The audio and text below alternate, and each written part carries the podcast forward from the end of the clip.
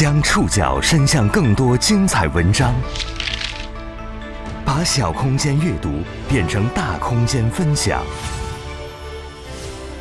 宋宇选读，讲述现实世界里的真实故事，把小空间阅读变成大空间分享。欢迎各位收听今天的宋宇选读。今天为大家选读的文章摘自《新周刊》。今天我们要来认识一位八十三岁的国民奶奶，她叫吴艳姝，是不久前热播剧《流金岁月》中女主角南孙重男轻女的奶奶。心不能养野了，你这个做妈妈的也该管管。也是北京遇上西雅图之不二情书中少女感满满的奶奶。原来是父母在不远游，现在是儿女在，父母不远游。更是正在上映的电影《又见奈良》里远赴日本寻找养女的中国养母，是这儿吧？我们再找一个叫陈丽华的残留孤儿，这位是她的养母，从国内来的。现实生活中的吴彦姝是个兼具少女感和江湖气的老太太，她的身上有很多能打动年轻一辈的宝贵品质。宋宇选读，今天和您一起认识国民奶奶吴艳书。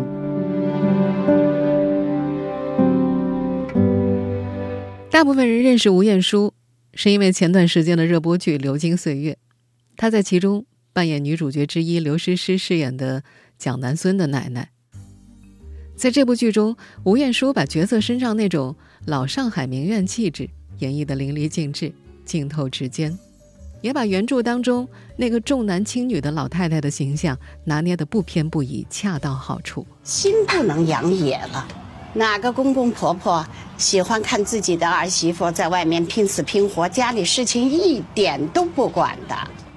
这个角色让这位八十多岁的前话剧演员高龄走红，也是在他走红之后，更多人见到他那张脸的时候，会猛然发现，这不是那个老出现在电影电视剧里却叫不出名字的老演员吗？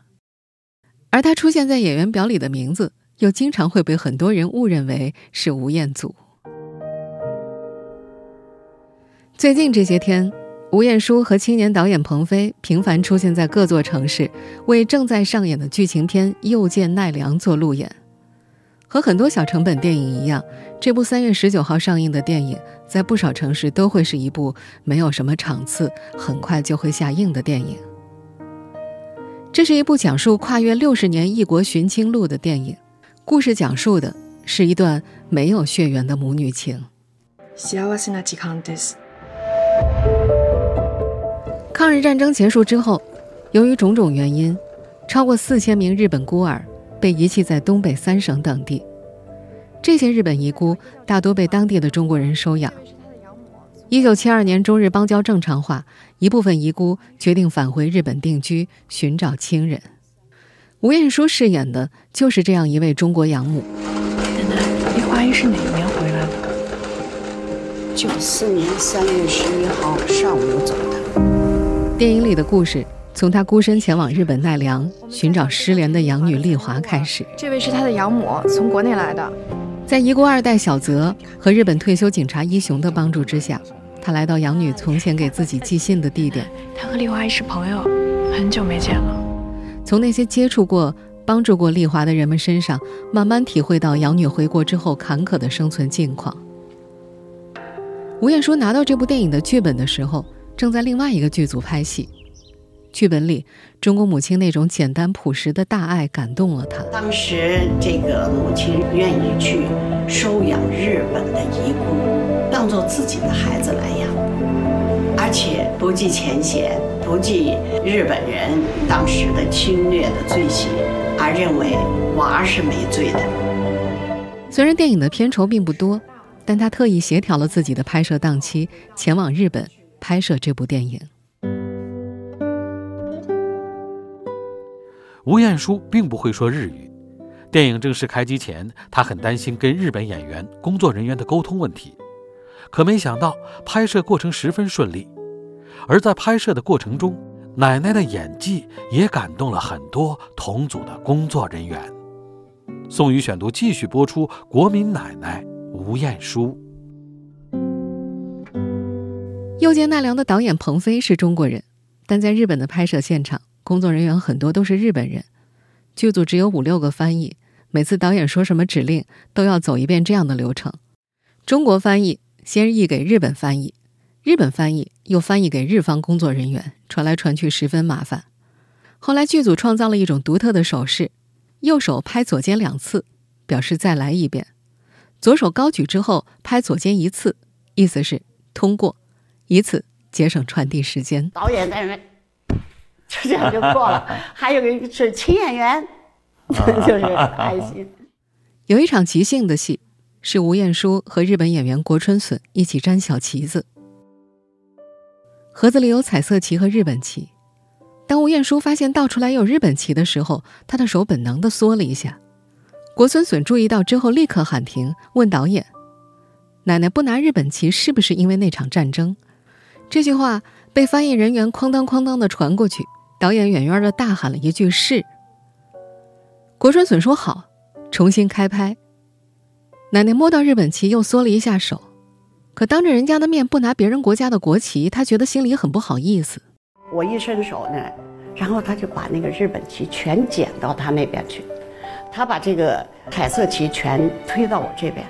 哎呀，我我就有一种感激之情，我觉得特别不好意思。呃，这个对人家国家他还很友好的啊，我我就有那种微微的一笑啊。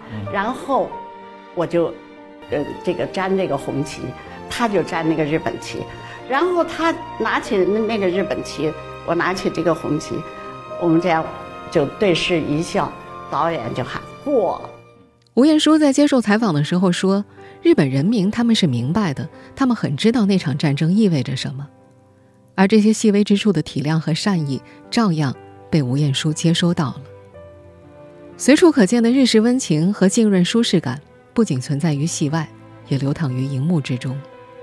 电影里有一场戏，奶奶找到养女曾经工作的甜甜圈店。”听说她在那里委屈，回到日本的暂住地之后，奶奶吃着甜甜圈，想起女儿回到日本之后的艰难处境，吃得越来越快，越来越快，眼泪流得一塌糊涂。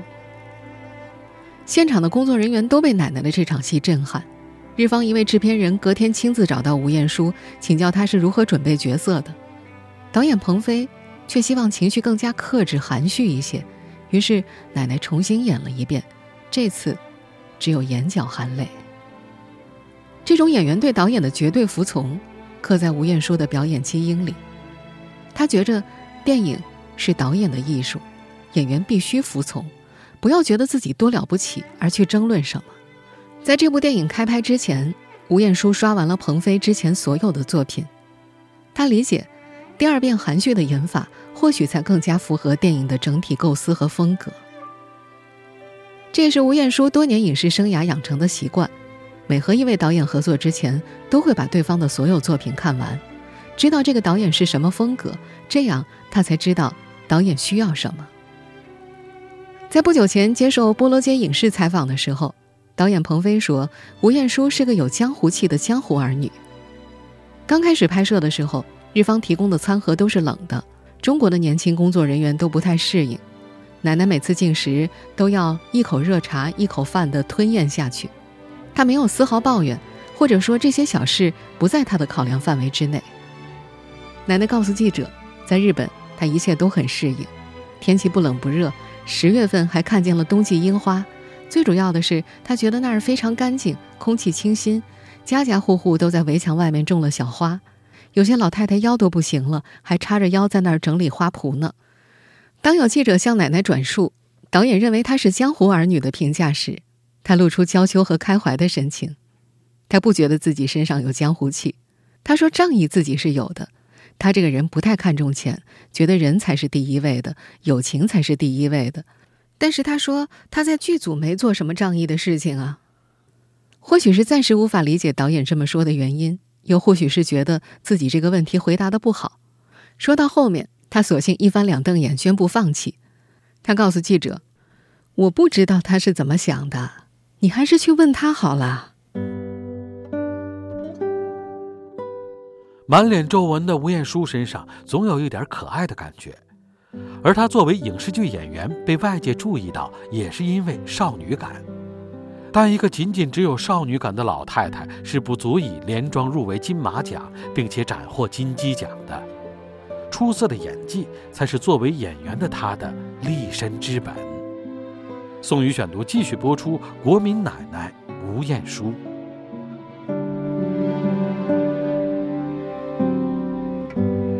吴彦姝的脸上有很多岁月的痕迹。二零一五年。薛晓路导演在为《北京遇上西雅图不二情书》招募一位老演员，要求找一张脸像八十多岁但本人最好是六七十岁的演员。找了半年多，始终没找到合适的。后来有人把吴彦姝的照片发给导演，两人见过面之后，导演当即就定下了他。在那部电影里，吴彦姝和秦沛饰演一对厮守一生的华裔老夫妻。你要是到了那一头，愿意的话，就等一等我。如果你不愿意的，你找一个脾气比我好的。现实生活当中，秦沛比吴彦姝小七岁。刚开始两人演对手戏的时候，吴彦姝非常不好意思。跟导演沟通之后，导演对他说：“你不要管这些，只要觉得你是他的小妹妹就行了。”于是，在演戏的过程当中，吴彦姝说自己就什么都求着秦沛，也就不管不顾了。演完之后，他心中很是忐忑。其实我那个角色能够赚很多人的眼泪，我也没想到。嗯，我一直在问薛晓路，他在编片子嘛，我就一直在问他，我说行不行啊，行不行？他说蛮好的，蛮好的。我总觉得导演是一种对演员的安慰。后来出来的 CP 效果非常好，两人相守七十载，浓密缠绵的情谊感动了很多观众，甚至抢走了一些原本属于主角的光彩。真的没有想到，我们那一段短短的一点戏能够得到嗯观众们的认可。电影的首映礼上，台下有位记者说：“奶奶有少女感。”吴彦姝听了之后，心里咯噔了一下，心想自己是不是演的太做作了。他偷偷问旁边的吴秀波，吴秀波对他说：“奶奶，不是的，人家是夸你呢。”他一开始不明白，这怎么会是夸我呢？后来是导演他们慢慢解释，他才勉强接受“少女感”是个夸奖的词。她把这种少女感归因为自己一直被疼爱，小时候有父母疼，长大了有丈夫、女儿疼，在剧组又总是被其他演员照顾，慢慢的就养成了这种气质。当然，一个仅仅只有少女感的老太太是不足以连庄入围金马奖，并且斩获金鸡奖的。第三十一届中国电影金鸡奖最佳女配角，授予吴彦姝老师。恭喜！我们现在听到的就是二零一七年七十九岁的吴彦姝获得第三十一届金鸡奖最佳女配角时的片段。接到获奖消息的时候，老太太正在四川都江堰拍摄网剧《疯人院》，剧组通知她入围了金鸡奖，她特意跟剧组请了三天假。去内蒙古呼和浩特参加颁奖典礼，当时和吴彦姝共同竞争这一奖项的还有蒋雯丽、艾丽亚等资深演员拿奖专业户。他本人对此不抱任何希望，也没有准备什么获奖感言。颁奖嘉宾在台上宣布最佳女配角是她的时候，剧组所有人都傻了。吴彦姝站起来走到舞台上，整个身子都在哆嗦，发表感言的时候只能不停地表达激动和感谢。第一次。得到一个国家级的大奖，所以我特别激动。类似的激动，在他年轻的时候也曾经感受过。一九五八年到一九八二年，他一直在山西话剧团工作。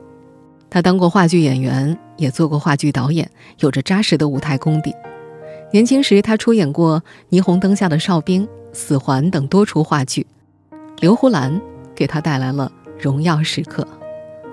有一次，周恩来总理要到他们剧团观看演出，领导选中了剧目《刘胡兰》，扮演刘胡兰的吴彦姝连夜复习走台。第二天，周总理看完演出后，直接走上台，越过其他演员来跟吴彦姝握手。结果没想到，总理大步的就冲我这儿，我一下那个眼泪啊，就就不由得的要流出来。然后总理就跟我握手。握完手，跟我握完手，又拍了拍我的肩膀，然后他就跟这边这个人握手，一直就握过去。我就这么一直看着他，流着眼泪看着他。和所有演员握完手之后，又回到他的身边拍照，表达对这个剧目的认可。几十年过去，老人依然把见到周总理的场景视为自己在话剧舞台上的最高奖赏。啊，就就觉得这好像是一个神话一样。所以现在想起来还是记忆犹新啊。对，嗯，一九六五年三月十九号。哇，您记得还那么清楚啊！从话剧舞台上退休后，吴彦姝经历了丈夫、父亲和母亲的相继逝世。二零一一年，女儿把她接到北京住，老太太开始复出拍戏，真正走上了属于自己的人生路。年龄并没有阻拦她拍戏的步伐，短短几年，她有一张相当充实的履历表。宋宇选读继续播出：国民奶奶吴彦姝。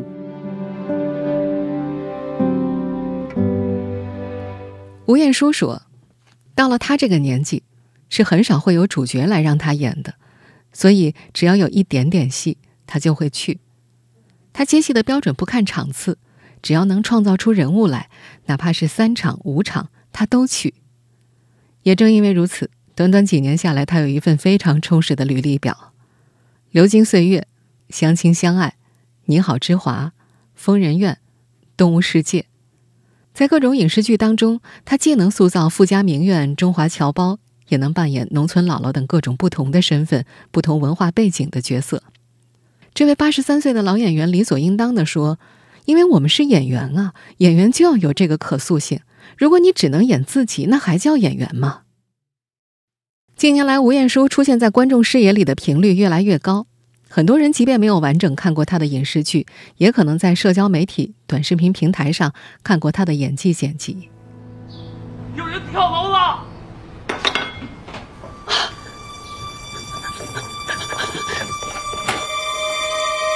我们现在听到的这个片段，就出自前段时间的热播剧《流金岁月》。在这场剧中儿子跳楼的戏份当中，导演考虑到奶奶的年纪，本来只想拍窗帘晃动的。可吴彦姝知道之后，跟导演商量。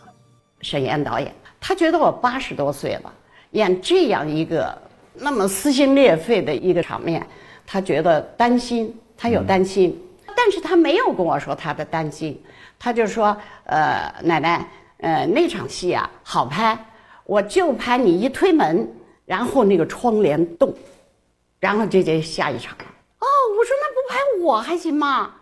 结果他说。好，我想不拍你了吧？我说不拍我，我说我我准备了好长时间这场戏。他说你要拍你吗？我说要拍我。结果他说啊，好吧。在他看来，光拍窗帘可能意思表达不全，还是得拍自己的反应。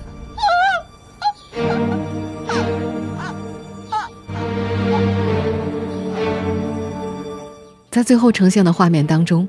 吴彦姝那种不可置信、悲痛欲绝、泣不成声的情绪全部爆发了出来，这也为这部剧提供了一个演技巅峰时刻。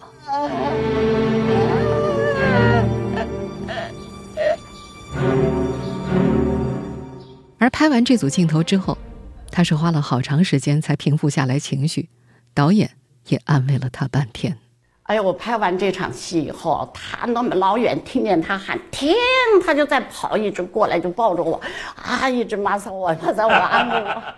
复出演戏这些年，除了因为演技斩获过金鸡奖最佳女配角之外，二零一六年和二零一七年，她还曾凭借《北京遇上西雅图之不二情书》和《相亲相爱》接连入围过金马奖最佳女配角。台湾人将之称为“连庄”，可惜结果出炉，两次都是陪跑。第二年的颁奖礼结束之后，他调皮的在朋友圈发了一条状态：“连庄入围，二次落马。”他说自己对奖项并没有什么期待，只要入围就挺开心的了。这种朴素乐观有着更多存在主义基因。他说：“如果演一个角色是冲着奖项去的，那你永远都得不到奖。你就什么都不要管，好好演自己的角色，能得奖最好，不得奖的话，自己至少也创造了一个角色。”如今，吴彦姝每年至少要接拍一两部戏。去年，她在青岛拍《美好的日子》，因为疫情的缘故，基本上一年都在剧组里，回家的时间只有几十天。拍完《美好的日子》，他又被叫到上海拍摄《流金岁月》。虽然在《流金岁月》当中的戏份并不多，只有九十多场，因为角色有深度，拍摄时间也很富裕，他有足够的时间创作人物，因此他非常满足。即便时间不充裕，他也不会放松对自己的要求。拍摄前一天，他一定要求自己把第二天的台词全背下来，否则就不睡觉，绝不允许因为自己的台词问题耽搁大家的时间。他说：“他这个人是很要脸的。”剧组拍摄免不了昼夜颠倒，网剧《疯人院》杀青那天，全剧组熬夜拍到第二天早上六点半。尽管吴彦姝那时已经七八十岁了，但他还是跟着所有的工作人员一起熬。拍摄结束之后，回到酒店倒头就睡。为了让剧组放心，每次接到戏份稍微多一点的角色的时候，他都会去医院做一个全面的身体检查。他说自己要对人家剧组负责，不能带着病跑到人家剧组去，增加人家的负担，更不能拍到一半身体出现什么问题，耽误剧组的进度。他把这几年自己所有演过的戏都记在心里，因为那些角色。都是经过他精心设计的，而日常生活中的一些琐事，他反倒不会记得那么清。有时候出门刚下楼就忘记自己有没有锁门，必须跑回去确认才能安心。老人也很在意观众对自己作品的看法。参演的电影上映时，他会独自到家附近的电影院，坐在角落观察观众的反应。闲暇的时候，他也会上网看网友们的评论。比如《流金岁月》播出的时候，抖音上有个叫波波的网友给他发私信，他点开一看，全是骂他的，什么“老东西，你快滚吧，滚回养老院去吧”。后面还有更难听的话。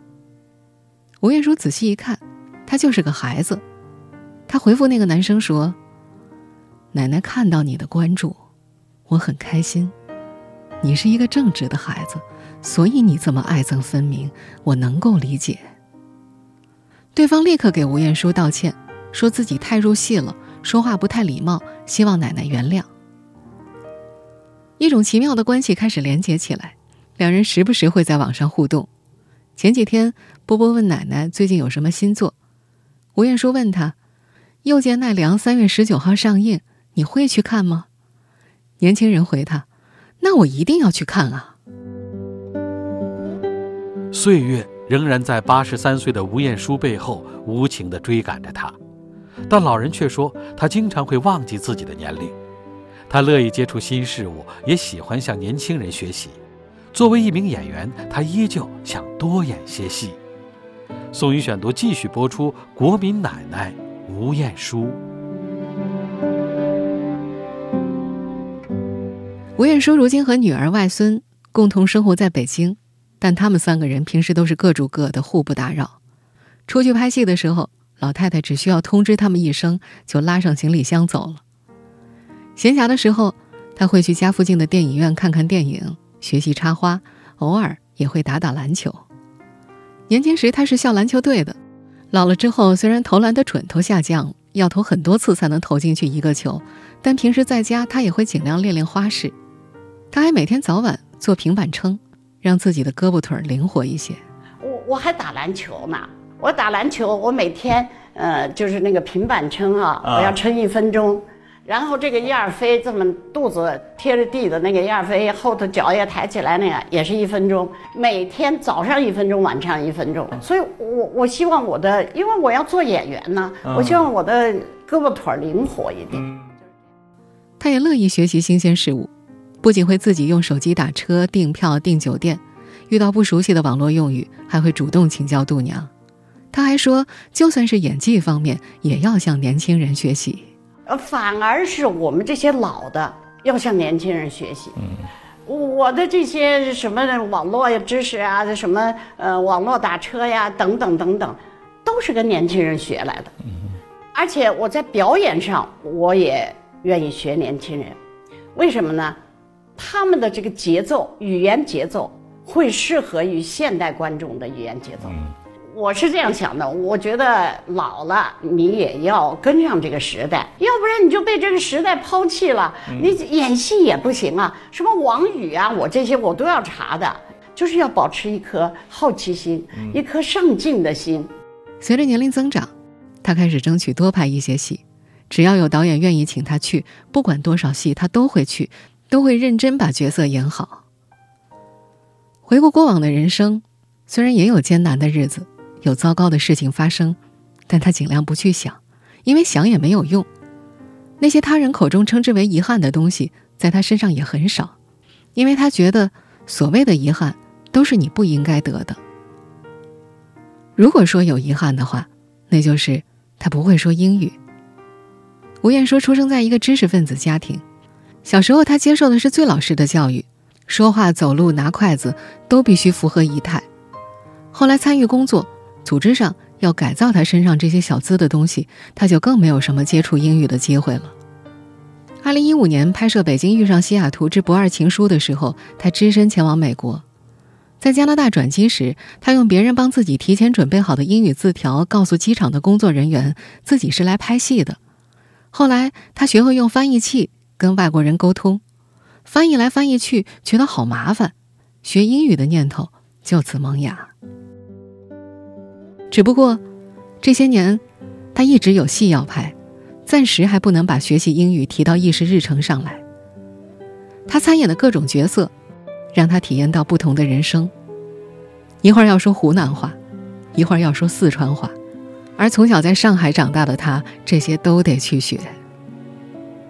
这应该算是活到老学到老的另一种生动体现了吧？虽然我都演的是奶奶辈儿的这个角色，但每一个角色你不能雷同了。你出来一个角色，你要要让。呃，观众有一个新鲜感，要觉得哦，她是另外一个，她不是南孙奶奶了，她是哪个奶奶了？要不一样。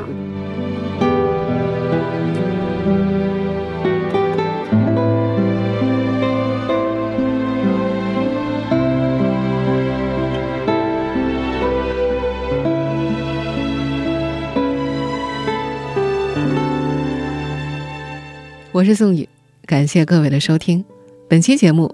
节选自《新周刊》，收听节目复播，您可以关注本节目的同名微信公众号“宋宇选读”。我们下期节目时间再见。